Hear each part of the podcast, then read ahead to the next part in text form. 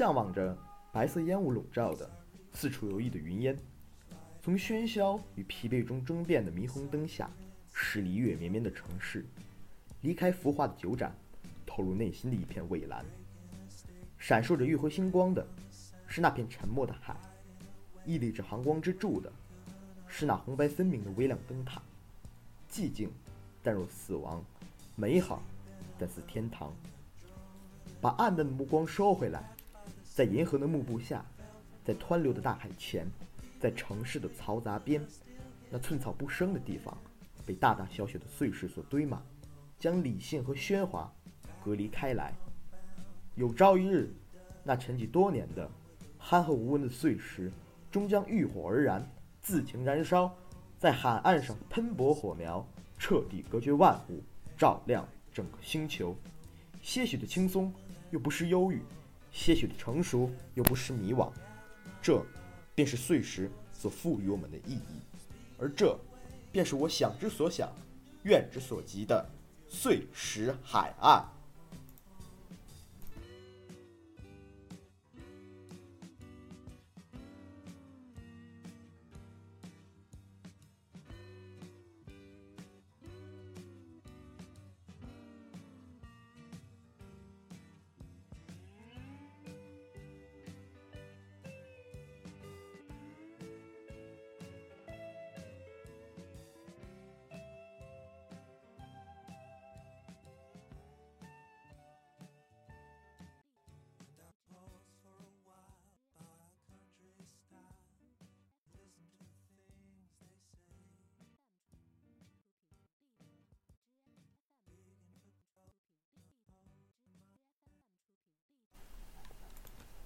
乘上抵达海边的云烟，做一颗等待燃烧的碎石。你好，这里是碎石海岸，我是主播李琦。在这里，我会与你分享我所喜爱的文章、诗词和音乐。我想请你一起与我沉浸在一段时间、一个地方、一件事情里，感受不同于生活的世界。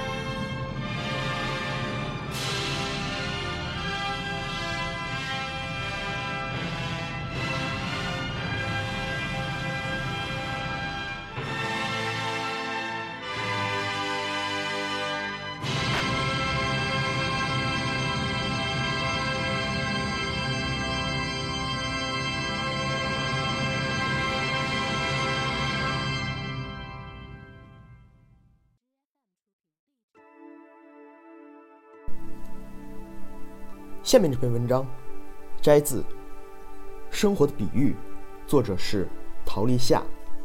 文章题目是《假如我知道你的名字》。围绕太阳公转九十圈以后，我没有遗憾，也没有更多野心了。二十世纪最伟大的科幻小说作家阿瑟·查尔斯·克拉克，在他的生命尽头这样说道。没有哪一位科幻小说家比克拉克更像一位预言家。在一九四五年发表于英国《无限世界》的报告中，克拉克结合其他科学家的宇宙舆论，详细论证了人造卫星作为地球信息中转站的可能。他认为，这些人造卫星应该发射到距离赤道地面三万五千七百八十六千米的轨道上，因为这条轨道的运动周期为二十三小时五十六分四秒。与地球自转周期吻合，所以，在这一轨道运行的卫星，对地球相对来说静止。这让覆盖全球的稳定的信息传播成为可能。二十年后的一九六五年四月六日，美国成功发射了世界第一颗使用静止轨道通信卫星——国际通信卫星一号。克拉克科幻小说一般的报告成为现实。在童年，克拉克最大的爱好是透过纸糊的望远镜长时间的凝望月亮。一九五一年，克拉克在科幻小说上发表一篇名为《哨兵》的短篇小说，讲述人类登上月球并发现了外星人留下的水晶金字塔。这个短片后来发展为克拉克最经典的作品之一，《二零零一太空漫游》。小说发表十八年后。阿姆斯特朗于1969年7月21日登月成功，成为第一个在月球上行走的地球人。科幻小说三巨头中，阿西莫夫有机器人三大定律，克拉克也有他的三大定律。其中第一条就是，如果一位德高望重的杰出科学家说某件事情是正确的，那么他肯定正确；但如果他说某件事情不可能，那他十有八九错了。阿西莫夫迷恋时间旅行，克拉克则沉迷于太空旅行，并认为这个梦想不久后必将实现。但这个对自己预言如此笃定的地球人，也有他自己的困惑。一九五四年，克拉克发表了经典短篇小说《星》，故事中，身为牧师的天体物理学家带领团队穿越星云，找到与被超新星爆发毁灭殆尽的某个外星文明竭尽全力留下的档案记录。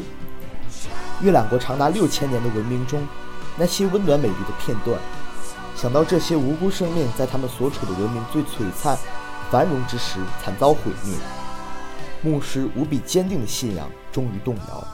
神呐，你有如此多的星听任差遣，为何要将这些人送入熊熊火焰，燃尽他们存在的证明，只为照亮伯利恒吗？星发表后两年。热爱潜水的克拉克定居斯里兰卡，当时的西兰。在廷克马里深海中迎接他的是无比壮观的景象：带花式图腾的石柱和象头形状的石雕。克拉克发现的这是两千多年前廷克马里神庙的废墟。两千多年来，廷克马里神庙都是斯里兰卡人神圣的信仰之所。克拉克或许从未想过。自己会以这样的方式与神的另一种面貌相对，超越国度，超越时间，也超越信仰。一九六七年，克拉克完成了《神的九十亿个名字》。故事里，西藏的僧侣向瓦格纳博士购买了一台拥有自动序列生成功能的计算机，并要求两名工程师对程序略作修改，输出文字而并非数字，因为三个世纪以来。僧侣们都在用他们编写的字母表寻找神真正的名字。这个名字将不同于每个文明擅自编造的各种数学形式与读音，而是神真正的唯一的名字。他们推测可能的排列将有九十亿个，将耗费一点五万年时间。但借助计算机，这个时间可以缩短到一百天。当计算完成时。准备逃离的工程师眼睁睁地看着群星在天空中有条不紊地熄灭了。人类试图知道造物主的名讳，自以为这是神交给我们的终极任务，却也将因此接受最终的审判、消亡。僧侣与科学家一起以科学的方式证明了神的存在。我是一个无神论者，但我也很明白，在无限广大的宇宙面前。视线狭窄，因而所知甚微的人类，大概只配拥有情绪，没有什么资格拥有立场。我无法确定的是，当有一天我们像克拉克预言的那样实现星际漫游，借科学的助力得以走向宇宙中心与边缘，因更广阔的眼界而拥有对生命本身的全新认识时，人类将更信奉造物主的存在。还是更会去坚定放弃宗教信仰呢？二零零八年三月十九日，克拉克去世后几小时，雨燕卫星监测到木夫座发生了伽马射线暴，一颗大质量的恒星猛烈爆炸，那光芒和克拉克在心中描绘的一样，亮过太阳系中所有光亮的总和。这次射线爆发出的余晖，成为人类肉眼可见的最远的宇宙景象。这次伽马射线暴被以克拉克的名字命名。或许，这是神不惜燃尽宇宙尽头的某个文明，只为了在七十五亿年后，大声的向他最智慧的造物之一，最后一次证明他自己的存在。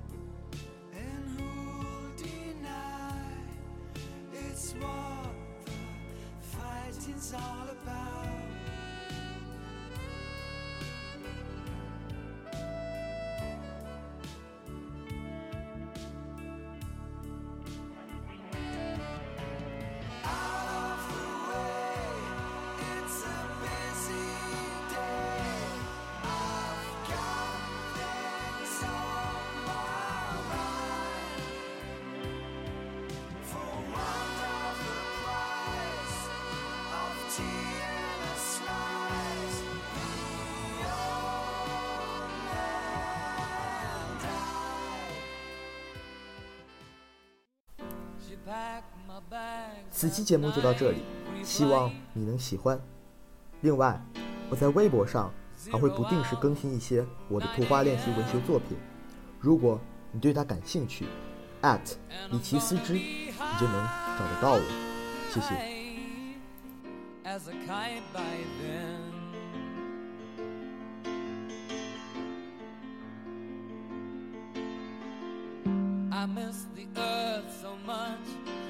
my wife.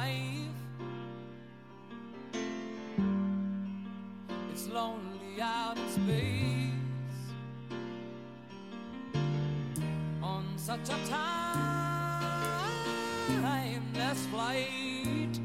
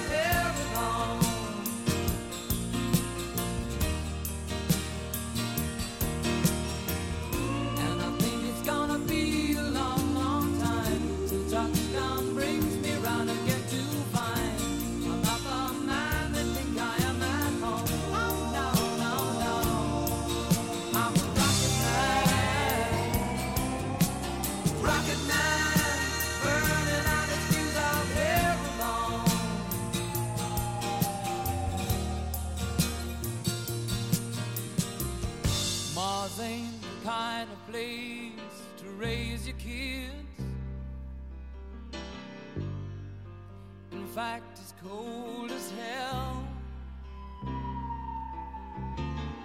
And there's no one there to raise them. If you did,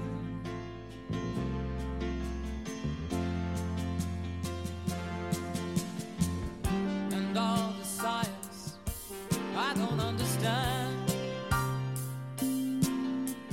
It's just my job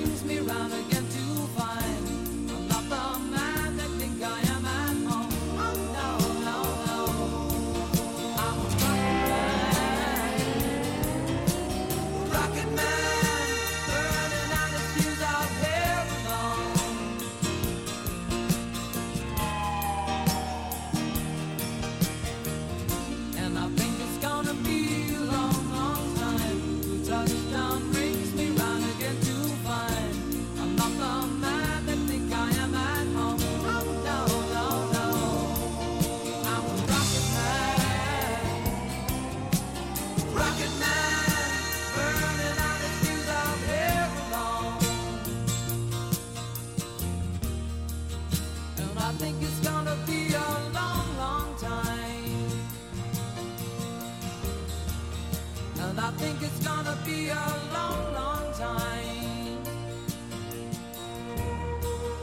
And I think it's gonna be a long, long time. And I think it's gonna be a